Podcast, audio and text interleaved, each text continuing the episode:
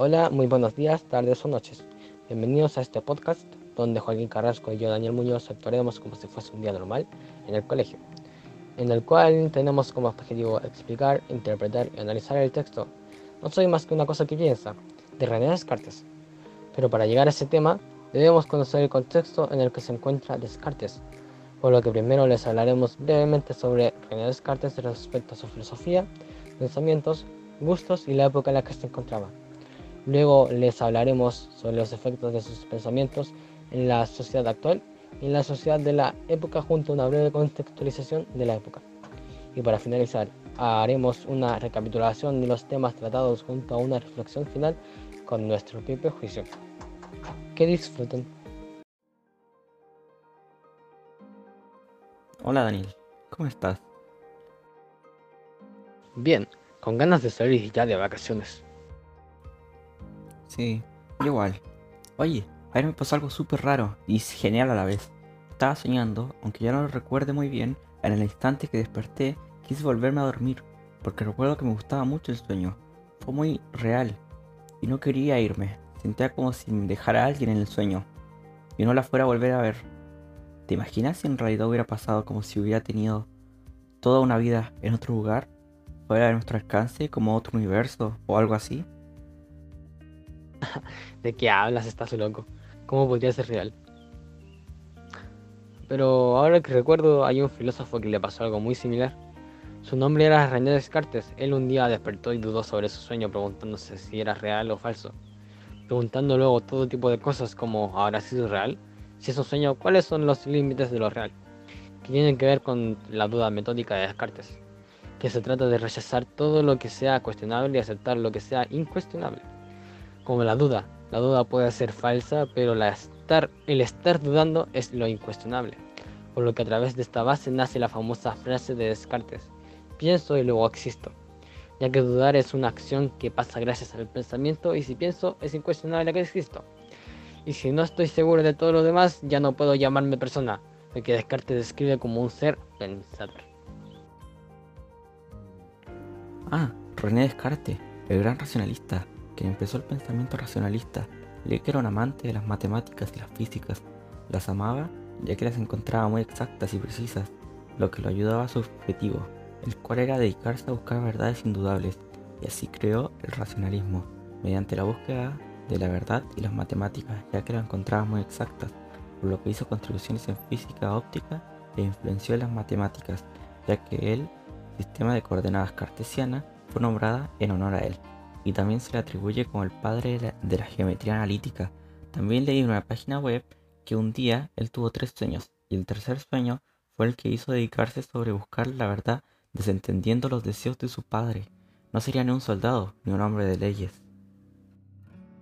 Ah, mira, no tenía ni idea. El gran racionalista fue inspirado por un sueño. No me la esperaba. Te cuento que yo leí una web del Ministerio de Cultura argentino de donde Descartes dijo, ¿cómo deseaba dedicarme exclusivamente a la investigación de la verdad? Pensé que debía rechazar como absolutamente falso todo aquello en lo que pudiera imaginar la menor duda para ver si después de esto no quedaba algo en mis creencias que fuese enteramente indudable, que se relaciona con todo lo que hemos hablado y compartido, la razón por lo que no será soldado ni un hombre de leyes. Esta frase resume todo. Es como si definiera su duda metódica, solo que lo hace relacionándolo con algo personal. Se nota muy bien que este hombre no quería ser cuestionado. Dudó de todo y lo único que le quedó fueron la duda el pensamiento, la existencia y las matemáticas. Las matemáticas porque ya que esta no es afectada por las dudas de Descartes, ya que en la vida real o en los sueños las reglas de las matemáticas aún se cumplen. Y si los humanos dejan de existir, las matemáticas jamás durarán, ya que la existencia de un objeto es lo único que se debe existir para que existan las matemáticas. Oh, ¿sabes qué acabo de recordar? que su vida estuvo atravesada por dos procesos históricos conocidos como la Guerra de 30 años, cuando Francia con su, con su aliada Suecia logró desarmar el Sacro Imperio Romano Germánico, y la Guerra de las Frondas, la lucha de los nobles por conservar el poder contra la naciente monarquía absoluta. No obstante, el pequeño Descartes tuvo una buena infancia, con los privilegios propios de su clase, por lo que no creo que se haya visto afectado por esto.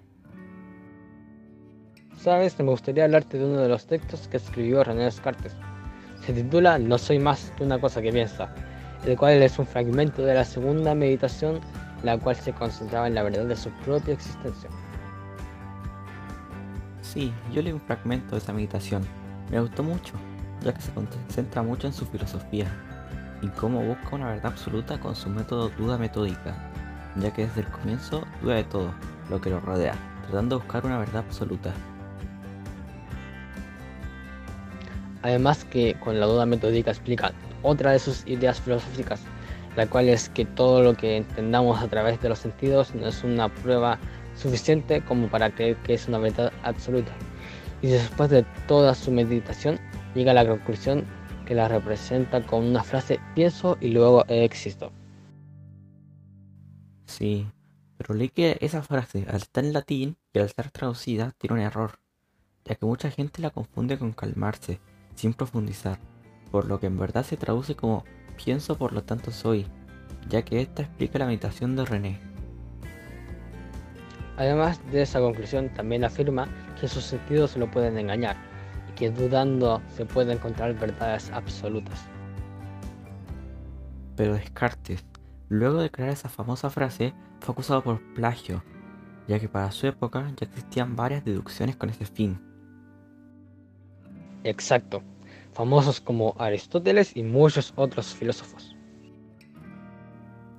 Aunque se parece mucho, el texto de René, la frase sintetiza todo lo tratado en el texto y en su, y en su filosofía, además de explicarse mejor, por lo que se entiende que esta frase es mucho mejor que la de los otros textos, por lo que fue más famosa, ya que más gente la conoció la ocupó, y las otras frases no fueron muy conocidas, por lo que no marcó un impacto en la época, en cambio la de René provocó un fuerte impacto en su época y en las futuras.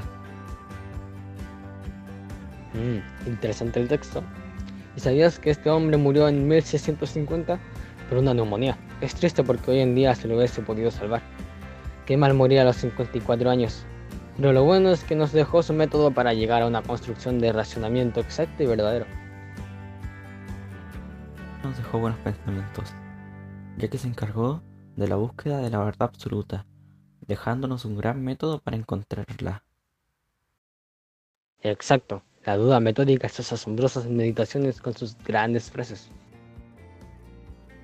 Sí, su segunda meditación es asombrosa, cómo aplica la duda metódica en todo el texto y explica que nuestros sentidos nos engañan, además de crear la gran frase pienso por lo tanto existo. Y no hay que olvidar que él creó la corriente filosófica racionalista, la cual se concentraba en la búsqueda de la verdad a través de las matemáticas. René Descartes fue un gran filósofo para su época, además de darle un enfoque diferente a la filosofía, ya que se concentró en buscar respuestas en vez de dejarlo toda la duda, sino que al buscar verdades absolutas con su método, la duda metódica, una gran idea para su época, además de todo esto con sus meditaciones les dejó unas importantes frases a la gente que no conoce mucho del tema, para servir como introducción a este mundo de la filosofía. Yo, en lo personal, creo que ser extremista siempre es malo, ya que si piensas de esa manera al final no te quedará mucho en qué creer. Pienso que jamás hay que ser extremista, ya que siempre es mejor el equilibrio en todo ámbito, ya sea nutricional, político, social, creencias religiosas, etc. Como un ejemplo, la política. Si algún estado es izquierda extremista, no habrá ningún equilibrio. Y cuando no quede nada que regalar, el estado quebrará. Y si, y si un estado de derecha extrema habrá demasiada desigualdad, ya demostrada con Estados Unidos, ya que hay mucha pobreza, muertes y desigualdad de, en extremo. Yo solo digo que siempre hay que ser equilibrado en todo. Bueno amigos, estuvo muy buena la conversación. Yo ya me tengo que ir a mi casa, ya es muy tarde. Bueno, igual ya había terminado. Chao, hasta mañana. Cuídate. Igual. Gracias por haber llegado a este punto del podcast. Espero que le haya gustado y hasta el próximo podcast. Adiós.